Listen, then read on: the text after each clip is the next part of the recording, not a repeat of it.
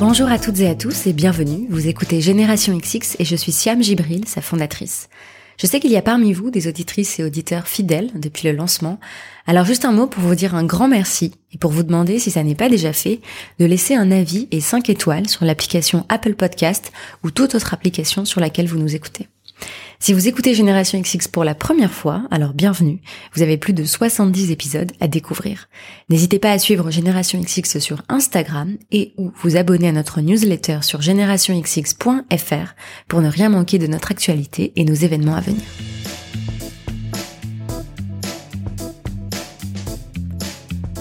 Aujourd'hui, j'ai le plaisir de recevoir Sylvie Ganter, la cofondatrice de la maison de parfum Atelier Cologne. Dans cet épisode, Sylvie nous raconte comment elle s'est retrouvée un peu par hasard dans l'univers du parfum. D'abord en travaillant pendant plusieurs années dans des grands groupes comme Hermès et LVMH, puis en créant Atelier Cologne il y a dix ans. Sylvie se confie sur le contexte familial particulier qui a entouré la création d'Atelier Cologne, sur les difficultés qui lui ont semblé les plus importantes lors de la croissance de l'entreprise et sur pourquoi, il y a trois ans, elle et son associé ont décidé de faire prendre un nouveau tournant à la marque. Sylvie partage ce qui lui tient à cœur dans son métier et dans la vie et nous raconte comment au fil du temps, elle a réussi à suivre son instinct et refuser les compromis pour être en paix avec elle-même. Je ne vous en dis pas plus et je vous souhaite une très bonne écoute. Bonjour Sylvie. Bonjour Siam. Merci beaucoup de prendre le temps de me venir me voir parce que tu habites euh, entre New York et Paris, donc euh, je suis très contente que tu aies pris le temps. Merci beaucoup. Merci à toi. Je pars demain matin, mais aujourd'hui tu je repars demain matin? Ouais. Et là, t'es là depuis combien de temps? Depuis dix jours. Et alors entre Paris et New York, le match? Écoute, euh, j'adore les deux. J'adore les deux pour. Euh... Joker. Donc. Ouais, Joker. Tout à l'heure, je regardais ta bio Instagram et donc euh, c'est écrit, tu as écrit euh, fondatrice d'Atelier Cologne, élève cinq enfants entre Paris et New York, fait du yoga, devient naturopathe et connecte des femmes. Et la question que je voulais te poser, c'est quelle aurait été ta bio à 18 ans? À 18 ans, j'en avais aucune idée. Je passais mon temps à être bonne élève et Ouais. euh, faire ce que les autres attendaient de moi. Mhm. Donc pas grand-chose en fait. Qu'est-ce qu'on de la toi? classe? Non, pas première de la classe. Dans les premières de la classe. Ouais. Je pensais que les autres attendaient de moi, oui, de euh, de redonner, de redonner ce que j'avais reçu et euh, et pour moi, ma façon de donner à mes parents, c'était qu'ils soient fiers de moi. Mhm. Donc euh, de bien travailler, d'être sérieuse, de jouer au piano, de rentrer dans la bonne école. Voilà, beaucoup de croyances. Et tu penses que maintenant, quand tu regardes en arrière, est-ce que tu as fait ce qu'on attendait de toi ou pas au final? Je crois pas. D'une certaine façon, oui, euh, mais je me suis autorisée à vivre ma vie avec mon cœur plus qu'avec ma tête, et euh, ça m'a beaucoup aidée.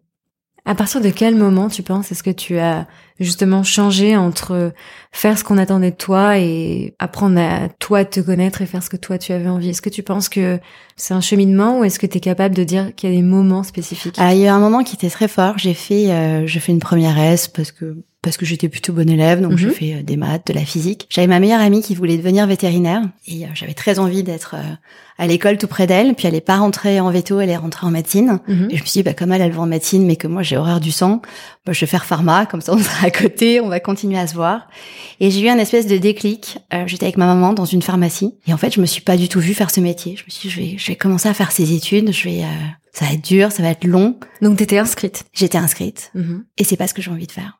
Donc, quand j'ai annoncé ça à ma mère, elle a eu un- une grande inspiration. Et Mhm. puis, elle m'a dit, bah, c'est OK. Tu peux, tu peux faire ce que tu veux. Je suis partie pendant deux ans à la fac, à Aix-en-Provence. Alors, faire quelque chose de, de très généraliste. Donc, pas du tout ce qui était attendu de moi et, euh, et même moi. Je savais pas vraiment où ça allait m'emmener. Je suis ensuite partie avec un, un échange Erasmus. J'ai intégré une école d'ingénieur en Angleterre au bout Mhm. de deux ans, donc ce qui était complètement atypique. On était cinq de mon école à partir et voilà, je suis partie. J'ai, euh, c'était ma première vraie expérience à l'étranger, euh, loin de chez moi. Euh, j'ai adoré ça. J'ai adoré euh, recréer une vie, recommencer, faire quelque chose de nouveau dans une nouvelle langue, dans un domaine qui euh, qui m'était complètement inconnu. Mhm. À la fin de cette année-là, j'ai eu mon diplôme avec mention. J'avais un amoureux sur place, donc je me suis dit bon bah donc je vais rester. Et donc j'ai euh, j'ai cherché euh, quoi faire pour rester en Angleterre et je me suis inscrite pour devenir prof de maths à Oxford. Donc ça me paraît aujourd'hui complètement euh, aberrant, mais euh, mais j'étais inscrite et puis j'ai une amie à moi qui avait fait le même parcours que moi, donc la même fac à Aix, euh, les mêmes études en Angleterre et qui m'a dit tu sais on a une super équivalence à Sub de Marseille. J'ai passé un entretien pour un Mhm. troisième cycle. Ils adorent un profil euh, un peu atypique comme nous, tu devrais postuler. Mhm. Et à l'époque, j'étais en bateau avec mes parents, on était en voilier, j'avais euh, zéro vêtement potable pour faire une photo d'identité, donc j'étais en petit t-shirt à bretelles fines, ultra bronzé. J'ai rempli mon dossier, j'ai euh, décroché un entretien. Et je suis rentrée à Sub de Commerce en me disant, bah, j'ai trouvé les gens super, j'ai adoré le campus, j'ai adoré l'école. Et une fois encore, je savais pas vraiment où est-ce que ça allait m'emmener. Donc j'ai vécu cette formation comme euh, ouais comme une espèce de cadeau. Euh, on était uniquement cinq filles hein, dans toute la promo. La plupart des gens avaient déjà travaillé, donc j'étais euh, en, en minorité. Et, euh, et je me rappelle au moment du stage de fin d'année, le directeur d'école donc nous reçoit pour qu'on leur on lui présente notre projet de stage. Et j'avais prévu de faire mon stage chez Eurocopter où mon papa travaillait. J'avais déjà fait tous mes stages là-bas. Et donc j'avais une mission qui était assez sympa sur l'Amérique latine. Ça collait avec mon troisième cycle à l'international. Et là le directeur de l'école me dit ah mais non mais euh, Enfin, je vais pas t'approuver ton stage, tu vas pas faire tous tes stages chez Eurocopter. Dans la vie, t'as vraiment envie de travailler dans les hélicoptères. J'étais très agacée contre lui parce que je trouvais le stage super. Et il me dit, mais qu'est-ce que t'as vraiment envie de faire? Et je le regardais au culot, je lui dis, bah, bah, bosser pour Chanel ou Hermès. Enfin, si tu me demandes euh, une marque de luxe, mais c'était limite de la provocation et, euh, et mon petit côté rebelle qui voulait le Mhm. renvoyer Mhm. dans ses quartiers. Mhm. Et là, il a gardé beaucoup d'aplomb. Et il m'a dit, bah écoute, prouve-moi que tu n'arrives pas à décrocher un stage chez Hermès et ou Chanel, et euh, j'approuverai ton stage chez Eurocopter. Et j'ai décroché un stage chez Hermès. Alors qu'on en avait discuté, toi, c'était pas spécialement ton, uni- enfin, t'étais pas une fan de beauté, de mode, pas spécifiquement, quoi. Non, mais si tu veux, voilà, quand t'es, euh, enfin, j'habitais dans le sud, tu vois toutes ces marques, tu vois, qui sont toutes plus extraordinaires les, les unes que les autres, et qui Mhm. paraissent inaccessibles. Et je crois Mhm. que ma réponse, c'était, euh, ouais, c'était quelque chose d'irréel, en fait. J'ai répondu que pour moi, oui, ça serait irréel de travailler pour une de ces deux marques, mais je pensais aussi que c'était irréel de décrocher un stage euh, Mhm. dans une boîte comme ça. Et donc j'ai eu un stage chez Hermès. J'ai même pas passé d'entretien parce que c'était à l'usine de parfum qui était au fin fond de la Normandie. Donc je pense que des CV, ils devaient pas en recevoir tous les jours. Mhm. Et je me souviens, l'assistante du directeur international m'a appelé pour me proposer le stage en me disant mais euh, quand est-ce que vous pouvez commencer? Et on devait être en pleine semaine. Je finissais l'école le vendredi et je me rappelle lui dire au téléphone bah, je finis mes cours vendredi. Je peux déménager ce week-end et puis euh, puis traverser la France et puis euh, bah je serai là lundi matin. Mhm. Mes parents étaient en bateau, injoignables, parce que le portable à l'époque, ça n'existait pas. Et j'ai pris la décision de, voilà, de faire ce stage. De, je me suis débrouillée avec de la famille pour déménager. Puis j'ai ma mère à moitié hystérique au téléphone la semaine d'après qui me dit, mais, mais combien t'es payé? Je dis, bah, je sais pas, j'ai même pas posé la question. et donc, je suis rentrée en stage pour eux pendant, euh, pendant six mois. J'ai Mhm. adoré. Et puis, j'y ai passé huit ans. Donc, euh, Donc en fait, c'est au moment de tes études et donc de ton émancipation que t'as commencé à Ouais, je pense. créer ton propre à, chemin. à m'écouter, mais sans forcément réfléchir. Je pense Mhm. que c'était des choix qui étaient euh, assez instinctifs et pas vraiment, euh, pas vraiment réfléchis. Donc je pense que j'ai appris à mettre ma tête un petit peu de côté et, euh, et m'écouter un peu plus. Quand on a discuté, euh, bah, c'était ce matin, tu me disais que c'était bien de parler du présent et du futur et de, et de regarder en fait ce que donnent aujourd'hui les graines qu'on a plantées. Et du coup, je voulais te demander pour toi, quand tu regardes aujourd'hui, qu'est-ce que tu as planté comme graines? Ouais, déjà j'en ai planté euh, trois qui m'ont donné euh, trois filles incroyables. Mhm. J'en ai planté avec mon amoureux Mhm. euh, d'aujourd'hui, qui est pas le papa de mes deux premières filles. J'ai hérité de ces deux garçons à lui. Mhm. Euh, donc j'élève cinq enfants. J'ai planté beaucoup de graines pour créer Atelier Cologne et ça a donné un, un joli bébé. Et, euh, et voilà. Et aujourd'hui, je vis un, quotidien atypique entre entre deux villes, entre une marque que j'adore toujours du fond du cœur et que je continue à porter. Et euh, ouais, pour moi, c'est tout ça mes graines. Atelier Cologne, ça a 10 ans. Qu'est-ce qu'on se dit quand ça marque elle a 10 ans? Qu'est-ce que toi tu qu'est-ce que tu t'es dit? Je trouve ça incroyable. J'ai du Mhm. mal à réaliser que ça fait déjà dix ans. Alors ça Mhm. fait dix ans qu'elle existe. On a concrètement facturé notre premier parfum en novembre 2009. Donc tu vois, Mhm. ça fera dix ans à la fin de l'année. On a travaillé pendant trois ans en amont avant euh, avant le lancement.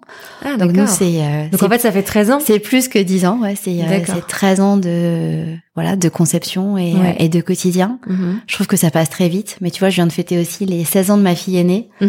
Et quand je la vois, je me dis mais comment c'est possible qu'elle ait 16 ans? Donc oui, le, pa- le temps passe très très vite. Et il y a quelque chose de d'assez magique avec le temps parce que chaque année qui passe, bah, tu apprends un peu plus, tu apprends de tes erreurs, tu apprends aussi de, de tes succès ou de tes petites victoires.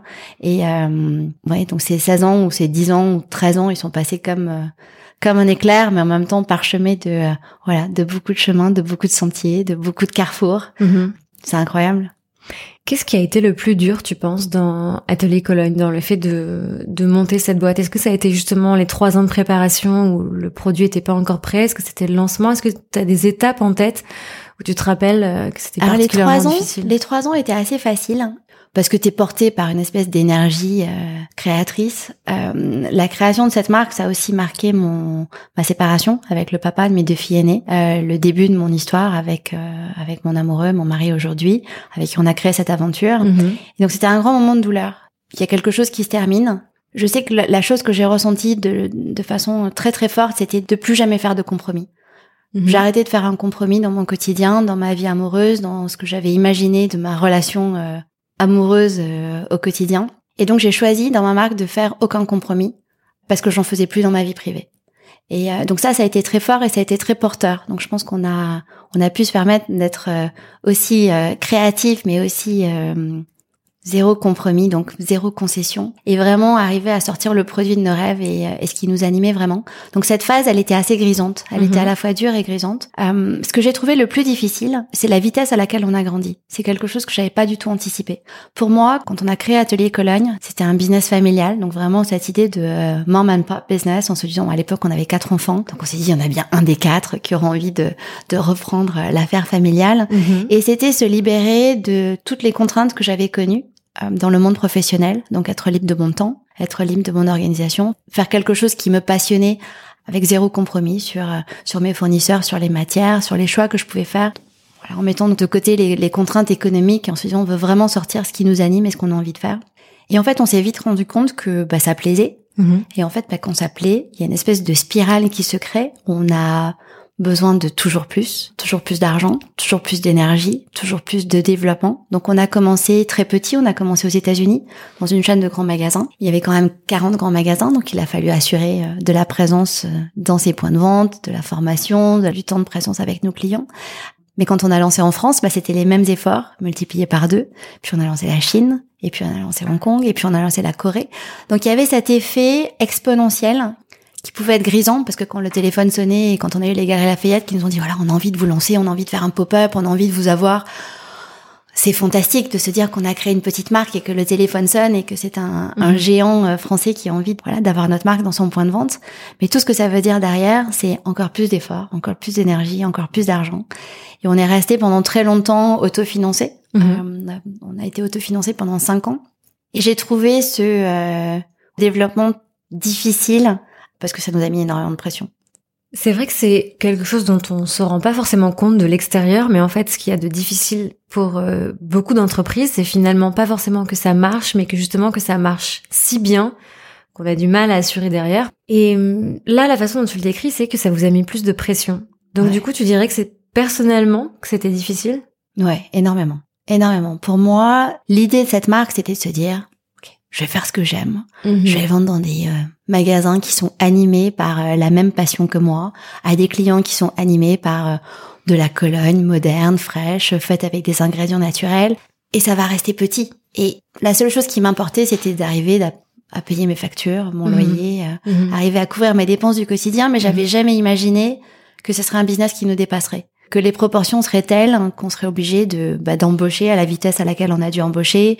Euh, au bout de cinq ans, on a dû aller chercher des fonds. Alors on a eu beaucoup de chance, on a été épaulé par des amis proches, par de la famille, donc ce qu'on a appelé nos anges gardiens pendant des années, qui nous ont beaucoup soutenus et qui nous ont aidés avec euh, avec cette expansion. Et en fait, on s'est vite rendu compte qu'on était bah, une marque de beauté, Mhm. enfin une marque de parfum, mais au Mhm. sein du monde de la beauté, que dans ce monde de la beauté, bah, il y avait beaucoup de géants, du côté des détaillants comme du côté des autres marques, que les places étaient chères. Et donc voilà, quand un Sephora États-Unis a envie de lancer notre marque dans deux magasins flagship en se disant ah downtown, euh, downtown New York, ça devrait bien marcher, puis on en fait deux, ça marche très bien, puis on en fait dix, et puis un jour le téléphone sonne et c'est euh, super, on va vous lancer dans 400 magasins. La première réaction c'est un tout petit peu d'excitation et puis ensuite énormément de stress en disant mais mais 400 magasins, mais il faut produire des quantités énormes, mais comment est-ce qu'on va les former tous ces magasins? Comment est-ce qu'on va être euh, représenté, créer des meubles, enfin être visible? Voilà. Et cette spirale euh, assez exponentielle nous a, enfin moi m'a beaucoup stressé. Mais vous auriez pu dire non? On aurait pu dire non, mais je crois qu'on n'avait pas le choix en fait. La machine était lancée, c'est comme avoir un enfant et se dire qu'on n'a pas envie qu'il grandisse. Mhm. Ben voilà, il va pas rester tout petit, il va pas marcher à quatre pattes toute sa vie. Un jour il va marcher, un jour il va courir, un jour euh, il va partir à la fac. Et, et puis ça sera plus son petit bébé. Et c'est vraiment ce qui nous est arrivé Mhm. et euh, ce que j'avais pas du tout anticipé. Je te, je te demande ça comme ça parce que je sais qu'il y a pas mal de fondateurs, de fondatrices de, de boîtes qui aujourd'hui aussi s'expriment sur le fait qu'ils n'ont pas forcément envie de faire grandir leur boîte justement à tout prix et qui préfèrent garder euh, quelque chose de plus petit. Et donc c'est une ambition qui est différente, c'est pas moins d'ambition, c'est une ambition différente. Et donc toi, comment... euh, Enfin c'est marrant que tu dises on n'avait pas le choix, on était pris dans le truc. Donc vous n'êtes pas du tout posé la question de vous dire on garde le truc petit à notre échelle. Alors, il y a un choix qu'on a fait dès le début avec Mhm. Christophe. On n'a jamais voulu être une marque élitiste. Pour Mhm. nous, euh, dans la Cologne, il y a quelque chose de, de très universel, de très accessible. C'est un produit qui te ramène à ton enfance. Pour beaucoup, ça rappelle ses grands-parents, euh, son enfance, ça sent bon, c'est le bien-être, Mhm. c'est le côté un peu friction sur le corps de ce produit qui est, qui est tellement vivifiant. Et donc, que ce soit en termes de distribution comme de positionnement prix, on n'a jamais voulu être une marque pas abordable. On voulait que ce soit une marque accessible. Donc, qu'est-ce que ça veut dire une marque accessible? Ben, Ça veut dire une distribution accessible aussi, un Mhm. prix de vente accessible. Et la plus grande joie que j'ai ressentie avec cette marque et que je ressens toujours au jour d'aujourd'hui, c'est passer du temps avec nos clients, les Mhm. entendre parler de des émotions qu'ils peuvent Mhm. ressentir quand ils portent nos parfums, que ce soit euh, voilà des vacances en Italie avec euh, avec Orange Sanguine ou euh, ou voilà Clémentine California qui nous transporte au bord de l'océan. Qui sont les parfums des colognes. du Ouais, coup, qui sont des colonnes qu'on a créées et quand t'entends, tu vois, des clients parler Mhm. de, de ce qu'ils ressentent quand Mhm. ils portent nos parfums, bah t'as juste pas envie d'arrêter. T'as juste pas envie Mhm. d'en vendre moins. T'as envie, tu vois, de de donner le sourire, de donner tellement d'émotions, tellement de joie de vivre, tellement de, de bonne humeur au quotidien. Donc je pense pas qu'on avait le choix. Je pense que t'as juste envie de continuer à partager ce que tu crées et te dire, bah je pensais que ça allait animer euh, très peu de personnes et en fait ça en anime beaucoup plus que ce que je pouvais imaginer. Et donc quand tu disais que tu ressentais beaucoup de pression, comment t'as réussi à la dépasser et comment euh, et à te sentir justement plus en phase avec euh, la nouvelle direction que prenait la boîte? Alors déjà, on était deux, donc j'ai eu la chance de créer cette boîte avec mon mari. Et partager ça au quotidien avec quelqu'un, c'est quelque chose qui m'a beaucoup aidé. Et puis ensuite, accepter. Accepter que euh, que tu peux pas tout contrôler. J'ai toujours aimé bien contrôler dans ma vie. J'ai appris à souvent de façon difficile que c'était pas possible. Et, euh, et je pense que pour moi, ça a été le meilleur enseignement, se dire, bah ok, ce qu'on a fait, c'est super, ça nous dépasse. Et euh, et je peux rien y faire. Il faut apprendre à vivre avec, comme tout. Il y a des moments où tu t'es sentie un peu seule face à des décisions importantes qu'il fallait prendre? Ouais, beaucoup. Ouais. Beaucoup. Je pense que le métier d'entrepreneur, c'est un métier qui est assez solitaire. Euh, J'ai beau euh, toujours avoir eu une équipe incroyable, extraordinaire, qui nous a soutenus. Ben, dans les moments durs, c'est quand même toi le boss, c'est quand même toi qui paye les salaires à la fin du mois, c'est quand même sur tes épaules que ça repose euh, si t'as pas assez de cash dans la boîte. Donc oui, de grands moments de solitude. Puis t'as des investisseurs d'un autre côté qui euh, qui sont là, qui aiment ce que tu fais, qui euh, qui te donnent du fuel, mais euh, mais voilà, c'est pas du 24 heures sur 24, 7 jours sur 7, c'est euh, Mhm. du fuel euh, X fois par an pour des Mhm. projets euh, bien précis, pour alimenter une voiture qui fonctionne bien, Mhm. mais euh, mais voilà, pas pour gaspiller, pas pour faire les mauvaises choses. Et euh, ouais, donc c'est un métier où je me suis sentie très seule et, euh, et on a eu la chance d'être deux. Mais je pense qu'aujourd'hui, une de mes missions, c'est de c'est d'accompagner des femmes entrepreneurs, euh, de les faire se rencontrer. Parce que j'ai beaucoup reçu pendant que j'étais entrepreneur de mon mari, de nos business angels, de Mhm. nos clients, de, de beaucoup de gens bienveillants. Et j'ai envie que ces femmes se sentent moins seules et qu'elles aient la force de, de continuer à apporter leurs projets, leurs idées. Mhm. Donc voilà, c'est quelque chose dans lequel je mets euh, beaucoup d'énergie aujourd'hui. Quand on cherche Atelier Cologne sur euh, sur euh, internet, on tombe sur des articles qui te décrivent comme la French success story. Euh, tu, enfin vous, euh, vous avez revendu euh, Atelier Cologne à L'Oréal il y a quelques années. C'est un succès. Est-ce que toi, tu le vois comme ça? Comment tu définis le succès? Est-ce que là, avec les 10 ans de la boîte, t'as l'impression d'être arrivé à, à une étape particulière de d'Atelier Cologne Enfin, comment tu, tu ressens ce truc de succès? Est-ce que ça te, ça te parle? C'est marrant parce que c'est un mot qui me parle assez peu. Ouais. Euh, pour moi, le succès, c'est, euh, je sais pas, si j'arrive à vivre jusqu'à plus de 100 ans en bonne santé, je pense que ça sera un super succès. Mm. Euh, par contre, oui, je pense qu'arriver à vivre de sa passion, je pense que quelque part, c'est une forme de succès. Euh, J'ai la chance aujourd'hui de, de continuer à faire quelque chose que j'aime et, euh, et j'en gagne ma vie. Donc ça, je trouve que c'est une chance incroyable. Ouais, je pense que pour moi, le succès, c'est ça. Et est-ce que, à contrario, l'échec, ça te parle? Ouais, beaucoup. Beaucoup. Je pense qu'on n'aurait pas réussi à faire tout ce qu'on a fait si on n'avait pas eu notre bonne dose d'échecs à petite échelle, euh, Mhm. grosse échelle au quotidien. À commencer par, tu vois, on est divorcés tous les deux, tu peux te dire, bah, l'échec d'une relation, qu'est-ce qu'il peut y avoir de plus difficile, surtout Mhm. quand t'as des enfants? On avait Mhm. des enfants tous les deux. Mais je pense qu'on a appris. On a appris énormément de, de la souffrance qu'on a pu ressentir, de la souffrance qu'on a créée. Et ensuite, tu te dis que, bah, c'est tellement plus facile quelque part de, euh, de débrancher la prise et de partir et de faire autre chose, alors que cette conviction d'aller de l'avant et de faire marcher les choses et de faire marcher quelquefois coûte que coûte. Euh, c'est quelque chose qui, nous a beaucoup porté. Tu vois, aujourd'hui, on est euh, un vrai couple depuis plus de dix ans. On s'est marié il y a cinq ans. On vient de se remarier il y a 15 jours euh, parce que ça nous amusait de fêter nos sept ans de mariage avec un nouveau mariage. Euh, et je pense qu'on serait pas du tout un couple aussi solide hein, si on n'avait pas connu euh, un divorce tous les deux auparavant. Je pense aussi le, à notre à notre petite fille qu'on a eu ensemble. On n'avait jamais imaginé avoir un enfant tous les deux, parce qu'on n'habitait pas dans le même pays, pas dans la même ville. On en avait déjà quatre, c'était déjà beaucoup, dans deux pays encore plus compliqués. Puis quand on s'est retrouvé, euh, enfin moi je me suis retrouvée enceinte de façon complètement inattendue avec notre petite dernière je pense qu'il y a beaucoup de choses qu'on a appliquées de tout ce qu'on avait appris des quatre premiers, puis mhm. beaucoup de choses qu'on a également fait euh, de façon très différente, parce qu'on avait aussi beaucoup souffert de vivre nos gardes alternés. Alors la mienne encore plus compliquée que la sienne, parce que parce que je dois prendre l'avion et euh, et faire 7000 km pour arriver à les retrouver. Mais euh, mais oui, on a beaucoup appris de nos échecs, personnels comme comme professionnels. Est-ce que tu penses justement que d'avoir connu toutes ces phases, euh, ça t'a beaucoup aidé dans, la vie pro et est-ce que ça t'a aidé aussi peut-être à relativiser certaines choses qui se passaient dans la boîte? Complètement. Complètement. Tu vois, Christophe avait une société avant moi mhm. euh, qu'il avait portée pendant sept ans et cette aventure s'est pas très bien terminée pour lui. Donc, s'il était euh, de l'autre côté du micro, il te dirait peut-être que voilà qu'il y a une partie d'échec et qu'il a appris de, de ce qui a pu se passer. Mais la reine qu'on a tirée de tout ça, c'était c'était de ne surtout pas s'endetter et de ne surtout pas montrer notre business avec l'argent des autres. Donc c'était vraiment important pour nous d'être, euh, de s'autofinancer. On a vendu nos appartes quand on a décidé de créer Atelier Cologne. On a pris toutes nos économies, mon fonds de retraite euh, américain, parce qu'on n'a pas de retraite aux US, on économise un peu tous les mois. Et on a pris tout ça et on s'est lancé et on s'est dit on veut surtout dépendre de personne. Et je pense qu'on n'aurait jamais fait ce choix si Christophe avait pas vécu l'expérience entrepreneuriale qu'il a vécue auparavant. Et je pense qu'on n'aurait jamais créé la boîte qu'on a créée si on avait eu euh, plus d'argent ou euh, ou euh, de l'argent différemment. Mhm. Mais ce que je voulais dire, c'était aussi par rapport à ta à ta vie perso, le fait que justement tu traversé des épreuves. Est-ce que à côté les épreuves de l'entreprise, c'était moins moins difficile ou, ou est-ce que ça se compare pas? Non, je pense que ça c'est assez similaire. C'est se sentir, euh, enfin.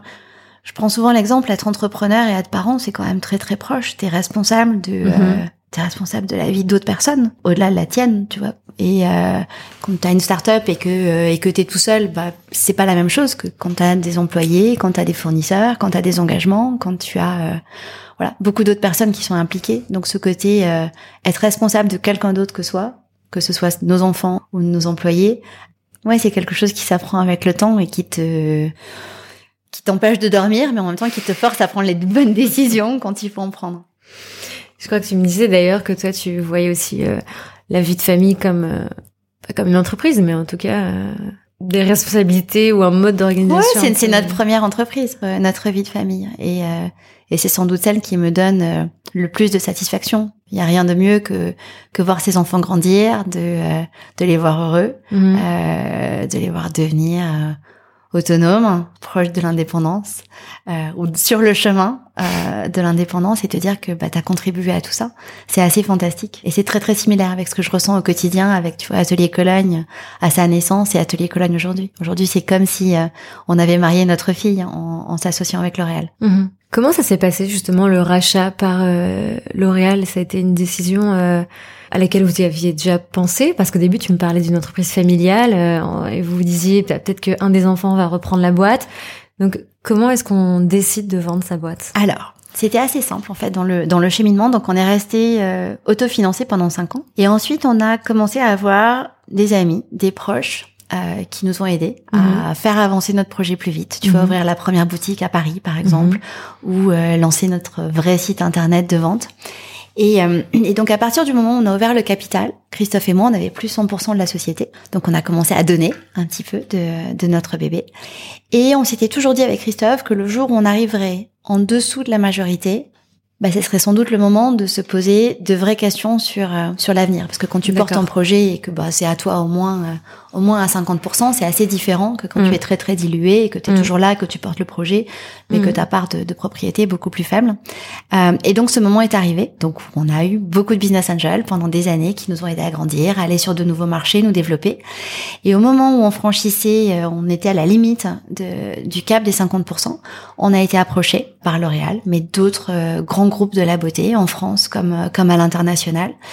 Et là, j'ai découvert quelque chose que je connaissais pas du tout, euh, qui est le concept du dating. T'as peut-être entendu parler de ça dans les relations amoureuses. Alors, j'ai vécu longtemps aux États-Unis, mais j'ai toujours eu du mal avec cette idée de, de date. Tu vois, en France, soit mm.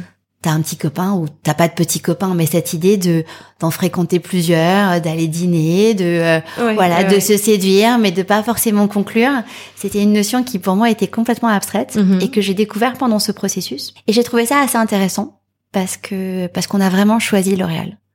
Après de multiples dîners et beaucoup de dates, pas que des dates agréables, des dates aussi où tu rentres dans le dur de comment ça va se passer, comment va être l'avenir, comment est-ce qu'on va travailler ensemble et, euh, et continuer à développer ce plus ce bébé, mais cette mm. marque ensemble. Et donc ça a été un vrai choix. Et euh, ce qu'on a adoré chez L'Oréal, c'était à, à, la fois le, le groupe français, euh, mais également la force de frappe à l'international. Donc le réel, c'est 70 filiales dans le monde entier, mhm. avec des équipes dédiées, avec une connaissance de la distribution exceptionnelle, qui nous permettait de, ben voilà, de sortir des marchés où on avait lancé la marque, comme les États-Unis ou la France ou, ou la Chine, où on était au tout début de, du développement de la marque. Et en même temps, euh, ce par quoi L'Oréal était intéressé, c'était une catégorie de produits complètement différente, un positionnement complètement différent, un savoir-faire euh, sur le naturel, sur la Cologne, qui n'était pas un savoir-faire qui existait en interne. Et donc voilà, ça a été un joli mariage. Et donc aujourd'hui, Christophe et moi, on s'occupe toujours à 100% de la création des produits, mhm. du sourcing des matières premières, de la création de A à Z. Et L'Oréal nous épaule au quotidien dans euh, dans le développement à l'international. Mhm. Est-ce qu'il y a des conseils qu'on t'a donnés à ce moment-là ou que tu aimerais partager sur justement comment choisir le bon partenaire quand on veut revendre sa boîte? Écouter son cœur, mm-hmm. je crois. C'est pas, on vend pas vraiment à une entité, on vend aussi à des personnes, mm-hmm. euh, des gens avec qui on va travailler au quotidien. Et je pense que le feeling, c'est quelque chose de très très important. Et euh, de façon assez viscérale, je pense que tout le monde sent, vraiment sent, ce qui est, ce qui est bien et ce qui est pas bien pour soi. Et Toi, t'as euh, senti avec d'autres partenaires que c'était pas les bons? Ouais. Ouais? Ouais. Et comment tu le ressens? Est-ce que tu as des C'est physique. C'est complètement physique. C'est beaucoup d'intuition et puis ce qui nous a aussi beaucoup aidé, c'est qu'on était deux. Donc tu vois, mhm. as ce que tu ressens, mais ce que tu ressens au moment où tu es dans un échange avec quelqu'un, enfin tu t'écoutes pas forcément euh, beaucoup à ce moment-là. Et puis quand tu rentres le soir et que tu arrives à échanger et voilà, tu as eu ce petit pincement qui, qui, a fait que bah, cette question elle est pas très bien passée ou que cette réponse c'était pas vraiment ce que t'attendais. Tu sais que c'est plutôt pas ça. Comment ça s'est passé justement l'après-vente? Euh, Est-ce que tu te sentais euh, toujours aussi euh, investi Est-ce que ça t'a ouvert aussi d'autres possibilités? Comment ça s'est passé? Alors il y a eu beaucoup de choses. La première année, c'était vraiment important pour Christophe et moi de rencontrer tous les responsables de marché mhm. chez L'Oréal, de continuer à vraiment gérer comme on avait pu gérer par le passé, tenir nos équipes et vraiment présenter notre euh, notre bébé aux différentes filiales. Donc on a eu une, une, petite requête qui était de rencontrer les différents patrons de pays dans mhm. notre propre boutique pour vraiment leur faire vivre l'expérience Atelier Cologne comme un mhm. client mhm. avant même qu'eux puissent se dire bah, est-ce que ça peut être intéressant pour mon pays ou pas? Et puis au bout d'un an de pré-intégration, on a choisi un directeur général adjoint, qui est déjà quelqu'un de L'Oréal, qui a rejoint notre équipe et qui nous a vraiment aidé à cette intégration concrète, aussi bien dans la gestion de nos équipes que dans la gestion des marchés. Et donc c'est une grande satisfaction de voir bah, que la mayonnaise a super bien pris puisque nos équipes sont toujours en place. Euh, là on est en train de présenter notre plan pour euh, 2019 à 2020, pas 2019, à l'ensemble des marchés. Et, et, voilà, et ce sont les mêmes équipes avec qui on travaillait avant L'Oréal qui sont toujours là, qui sont sur le devant de la scène, qui continuent à créer avec la même passion, à animer la marque et juste une voilà une, une force de frappe sur le terrain grâce à L'Oréal qui nous permet de bah, de mettre en lumière euh, tout ce qu'on peut créer. Donc ça c'est assez magique. En fait, j'ai l'impression, et ça, ça rejoint ce que tu me disais un peu avant, que vendre, ça, ça t'a permis aussi de continuer l'ambition que vous avez, que vous aviez, euh, que votre produit soit disponible au plus grand nombre euh, et soit accessible. Et ça, j'ai l'impression qu'il y a une petite question d'ego, c'est-à-dire que tu dois te dire, bah ok, c'est plus ma marque, mais c'est pas grave parce que ça va lui permettre de s'étendre. Est-ce que ça c'est dur à gérer? Est-ce que cette question d'ego, elle est dure à gérer? Je crois pas. Je, Tu mhm. sais, cette marque, je l'ai pas faite pour moi en fait. Je me souviens d'un des premiers parfums que j'ai créé. Mhm. Euh, j'avais créé pour moi. Il s'appelle Bois Blond et c'était un parfum qui me faisait me sentir bien. Et quand on a fait le, la première, on va dire, shortlist de, des parfums qu'on voulait lancer, il y en avait cinq. Et Christophe me dit, bah, faut absolument que Bois Blond soit dedans. Et moi, je me souviens lui dire, mais attends, c'est mon parfum. Enfin, non, j'ai pas envie de le lancer. C'est mon odeur. Je l'ai fait pour moi. J'ai, mhm. j'ai pas envie de le partager. il m'a regardé de façon complètement ironique en me disant, mais euh, ça serait un super bon problème hein, si beaucoup de gens portaient ton parfum. Et, et ça a été, euh, ça a été tellement drôle de se dire, bah oui, c'est une évidence. Bien évidemment qu'il faut que ce parfum fasse partie de la marque, parce que si cette marque nous ressemble, bah, les parfums qu'on porte doivent être dedans. Et aujourd'hui, bah, j'ai euh, ma plus grande satisfaction, c'est sentir mon parfum sur quelqu'un. Enfin, mon parfum, c'est Ah, même plus mon drôle de- parfum. Ouais, c'est Mais- de dire ça. Mais c'est Mhm. magique. Mais au-delà de ça, c'est pas simplement le sentir, c'est Mhm. euh, c'est entendre les mots qu'ils utilisent pour le décrire et pour Mhm. décrire ce que ce parfum crée chez eux, ce que ça leur fait ressentir, les émotions qu'ils peuvent avoir en, en le portant. Et euh, si je te dis qu'il y a rarement un événement où je vais avec des consommateurs où je suis pas en larmes, soit pendant euh, tu vois un échange avec un client ou alors à la fin de la journée parce que j'ai tout donné et que j'ai rencontré mais tellement de gens incroyables qui sont passionnés et qui adorent juste ce qu'on fait et qui l'expriment. C'est très émouvant et ça rend très très humble. Tout à l'heure, tu me disais que quand tu avais 18 ans, tu savais pas du tout ce que tu voulais faire. Et aujourd'hui, là, quand tu parles du parfum, on sent que- c'est quelque chose qui te passionne. À quel moment, justement, ça t'a passionné, le, cet univers de la colonne, les senteurs, etc. Est-ce que c'est venu à un moment donné ou comment cette passion, elle s'est révélée, en fait? Alors c'est assez étrange parce que je suis pas une grande fan de parfum de Ouais. façon générale. Tu vois, j'ai euh, j'ai une maman qui adore le parfum. Si elle pouvait le boire, elle elle le ferait.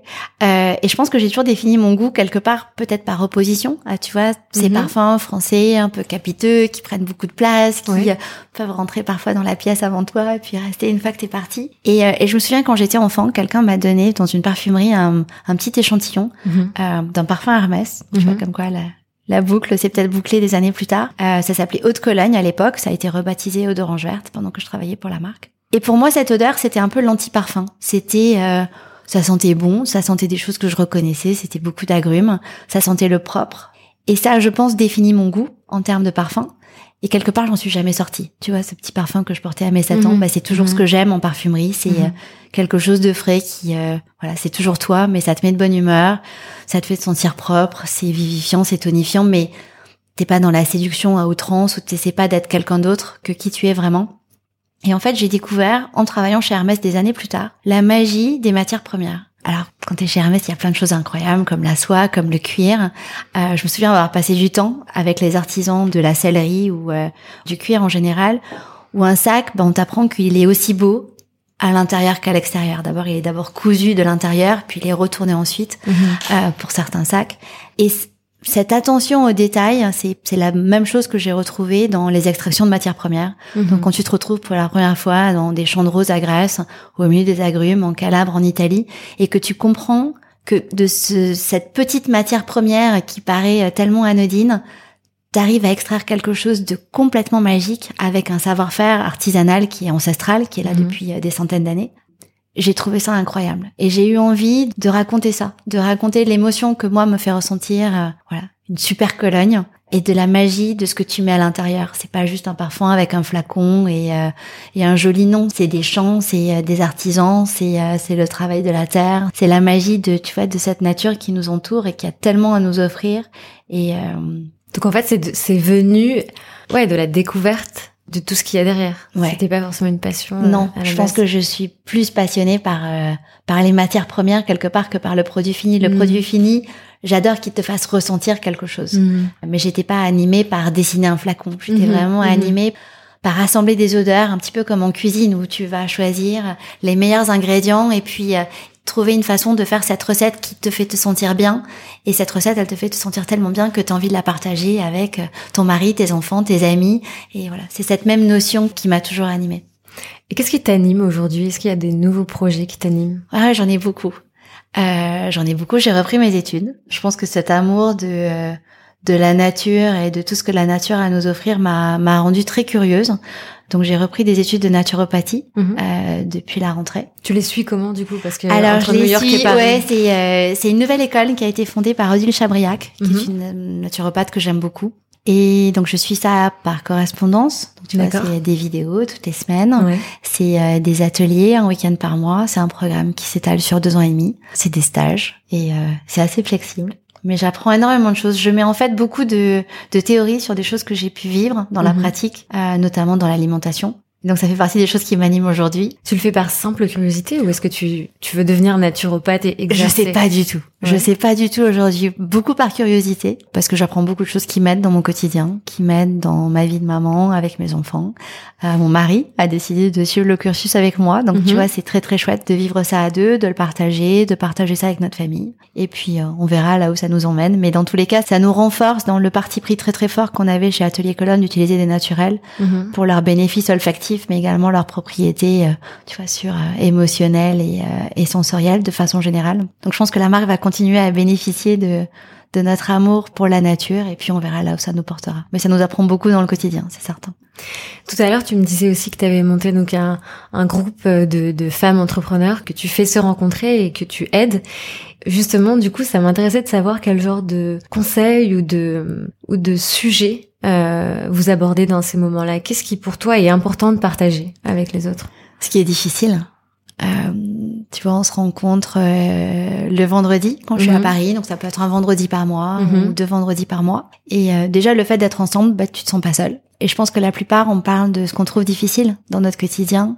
Euh, alors ça peut être de euh, t'as un bon comptable, t'as pas un bon avocat, euh, tu connais quelqu'un qui s'y connaît dans tel et tel domaine. Donc tu vois de beaucoup de mise en relation, mais vraiment des moments de partage où t'as besoin d'être soutenu, parce qu'on en parlait tout à l'heure, t'es quand même très très seul. Tu te poses beaucoup de questions, tu portes beaucoup de responsabilités sur tes épaules et avoir euh, beaucoup de bienveillance autour de toi, beaucoup d'empathie. Je pense que c'est quelque chose Mm. dont on manque aujourd'hui parce que bah, face à des investisseurs, il faut toujours que tu sois euh, number one, euh, la meilleure élève, euh, les bons résultats, le bon truc. Donc tu es très focalisé sur euh, mettre en avant ce qui va bien. Euh, Vis-à-vis de tes employés, bah tu es là et il faut que tu aies les épaules bien larges aussi et que tu mènes la barque et que tout le monde bah, sente que t'assures pour euh, arriver à te donner suffisamment de confiance et, Mhm. euh, et être au quotidien avec toi. Et des moments où tu peux juste un peu euh, souffler et dire euh, fuck quoi. Enfin, c'est hyper dur hein, ou euh, sur ce sujet j'y arrive pas ou ça je sais pas faire. Et qu'est-ce que je peux faire quand je sais pas faire? Et euh, je trouve que c'est génial de te savoir entouré, de savoir que t'es pas tout seul. Et donc mon idée c'est, euh, enfin mon envie, c'est euh, c'est de créer ce lieu pour partager ça. Est-ce que tu penses que justement euh, c'est difficile d'être vulnérable aux yeux des gens avec qui tu travailles, que Je ce que soit ouais. Pardon. Non, non, vas-y, que ce soit euh, des investisseurs, euh, des clients, euh, des, des employés. Est-ce que tu penses qu'il faut toujours garder la face? Alors, je pense que c'est beaucoup plus facile d'être vulnérable quand t'es une femme. Euh, je pleure beaucoup. Donc je pleure dans des événements parce que je suis heureuse. Je Mhm. peux pleurer en meeting parce que je suis énervée. Mhm. Euh, je pleurais de colère, tu vois, avec euh, mon mari devant mes équipes parce qu'on n'est pas d'accord et que j'arrive pas à défendre mon point.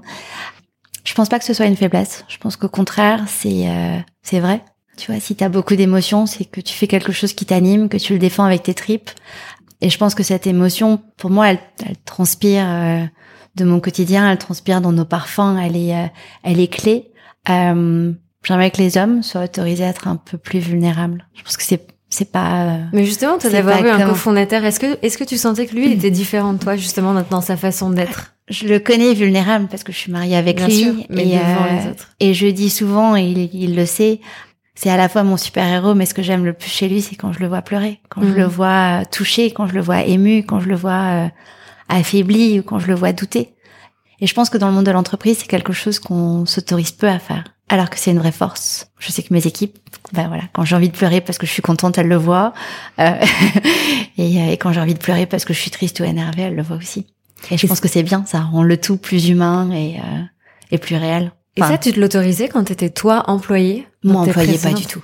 Non. Pas du tout. J'étais, euh, tu vois, la, la première de la classe ou la super bonne élève euh, qui est à la fois Wonder Woman, euh, super mom. Euh, Ouais, j'ai joué ce rôle pendant super longtemps, mais quand ça craque, ça craque vraiment. Tu vois, moi, c'est mon mariage qui a craqué parce que j'ai été Wonder Woman pendant euh, pendant trop longtemps et que chez moi, je pouvais pas craquer non plus parce que je devais avoir les épaules assez larges pour tenir ma famille et, et mes enfants. Mais le jour où ça s'est effondré, voilà, les dégâts ont été euh, assez costauds. Donc euh, ouais, je pense que je m'autorise beaucoup plus à pleurer depuis. Et pourquoi tu penses que t'étais justement comme ça Wonder Woman euh, dans ta vie d'avant? Parce que je pensais que c'était ce que mes parents attendaient de moi, d'une certaine façon. C'était aussi ce que mon premier mari attendait de moi. Je pense que c'est euh, c'est facile de se de se laisser porter par quelqu'un qui euh, bah, qui aime bien ça, tu vois. J'aime bien être locomotive, j'aime bien aller de l'avant, mais pas tout le temps. Et euh, et j'ai eu la sensation à un moment donné de plus avoir le choix. Et au travail, comment est-ce que toi tu permets justement à tes employés aussi d'être vulnérables en tant que boss? Parce que c'est pas facile. C'est pas facile. Je pense que j'ai une relation qui est euh, avant tout humaine avec Mhm. l'ensemble de mes employés. Je pense que je suis très transparente avec eux. Et je pense que eux se sentent très à l'aise d'être euh, très ouverts et très transparents avec moi. Mhm. Je pense qu'il y a beaucoup de confiance. Il y a beaucoup d'amour aussi. Je pense que je peux pas citer une personne de mon équipe que j'aime pas profondément en tant que personne avec qui j'ai pas envie de passer du temps. Donc bah oui, je travaille avec elle, mais euh, mais c'est avant tout des personnes que j'aime vraiment beaucoup. Et je pense que cette confiance et cette euh, ouais cet échange au quotidien fait que tu es dans une relation qui est réelle. Tu vois, bah, on- il y a beaucoup de mamans qui ont des enfants avec des obligations pour les enfants. Tant que le boulot est fait, c'est pas grave. Tu vois, d'être au bureau euh, le matin à 9h et d'en partir à 7h du soir, il y a aucune importance. Enfin, Mhm. c'est pas euh, c'est pas du tout important. Ça n'a jamais été une règle dans nos bureaux. C'est il y a du boulot, il y a des missions, tu peux le faire, tu peux pas le faire. Si tu peux pas le faire, bah tu le dis. Si tu as besoin de le partager avec quelqu'un, tu le dis aussi et que tu le fasses, euh, tu vois, de ton portable au fin fond de ton lit ou euh, ou assise à un bureau, bah, c'est ce qui marche pour toi. Mhm. Et je pense que cette flexibilité, c'est quelque chose qui nous a donné beaucoup d'agilité au quotidien. Avec le recul, est-ce que tu aurais pu monter Atelier Cologne à un autre moment de ta vie? Oh, je crois pas. Je crois pas. Non. Ça aurait pas été la même chose. Oui, j'aurais peut-être pu, mais ça aurait pas été ce que ça a été aujourd'hui. Tu pensais avant à monter une boîte? Est-ce que c'était un truc que Ouais, t'avais j'ai toujours voulu créer Ouais. cette boîte. J'ai toujours pensé à cette maison de parfum qui faisait de la Cologne moderne qui tient. Ça m'animait quand je travaillais chez Hermès, ça m'animait quand je travaillais pour les fondateurs de Fresh pendant cinq ans. Mhm. Donc bien avant que je rencontre Christophe, j'ai toujours eu ce truc en moi de me dire, enfin, pourquoi ça existe pas? Faut que quelqu'un le fasse. Mm. Enfin, c'est pas, c'est pas normal. Je suis pas la seule à aimer la Cologne. Et elles se ressemblent toutes aujourd'hui. Et en plus, elles tiennent pas. Donc euh, quelqu'un va le faire ou, euh, ou un jour je vais le faire. Et, euh, et c'est vraiment ma rencontre avec Christophe qui a été le, le déclencheur, le catalyseur, et c'est ce qui m'a donné la force. J'aurais pu attendre encore longtemps, je pense, toute seule, ou le faire différemment, peut-être euh, à beaucoup plus petite échelle. Et tu devrais la remonter à une boîte de zéro?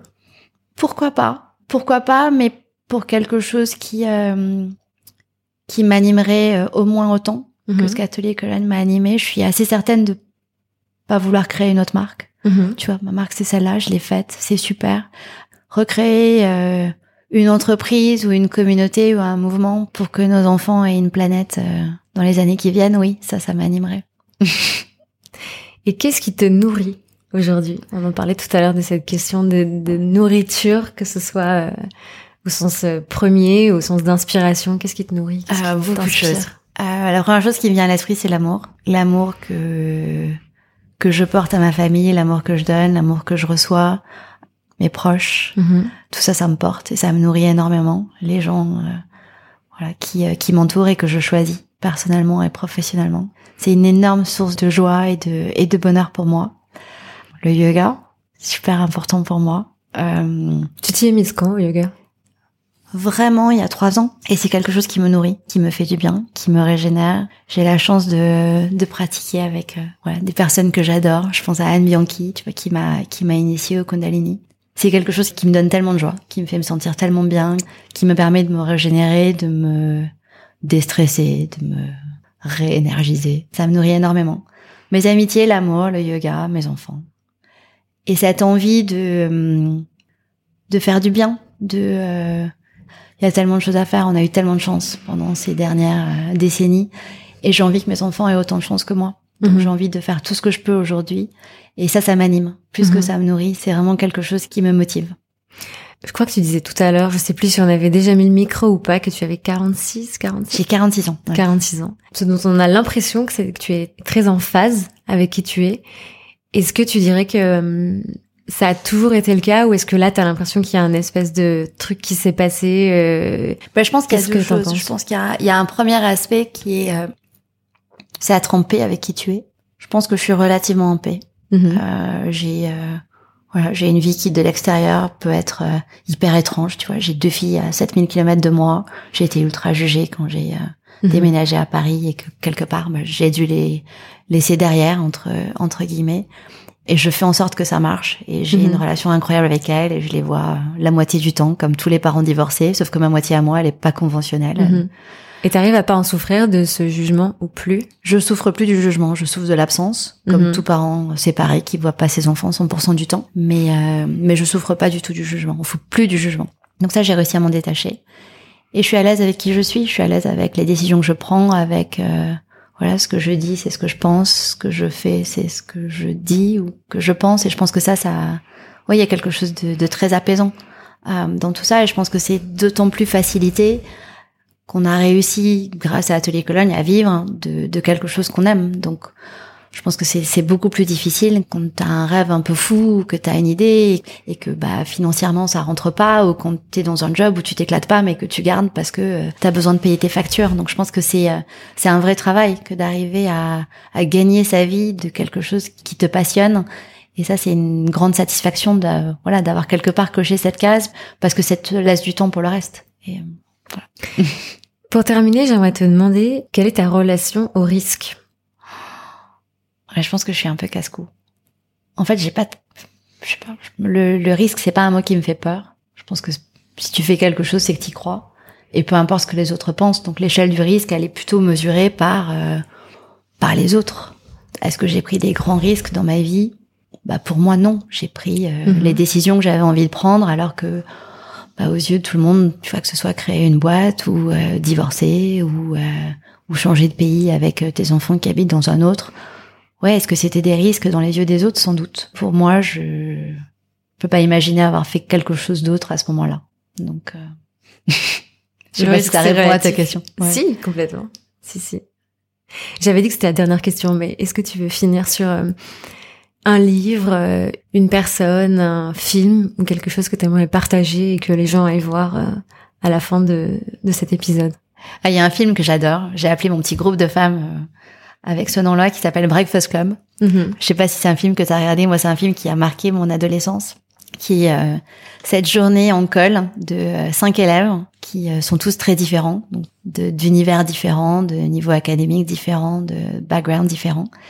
Et à la fin de cette journée, ils se rendent compte qu'ils sont en fait tous les mêmes, tous très similaires, tous très proches, tous reliés les uns aux autres. Et je pense que c'est un, un joli message d'humanité et euh, voilà, je pense qu'au quotidien, on est, on est tous tellement proches et que quand on fait les choses ensemble, dans, euh, dans la même direction, c'est tellement mieux. Donc voilà. Parfait. Merci beaucoup Sylvie. Merci. À bientôt. Au revoir.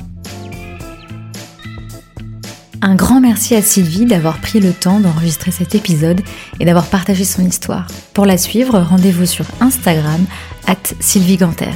Et si vous souhaitez découvrir l'univers d'Atelier Cologne, rendez-vous sur leur site internet ou directement en boutique.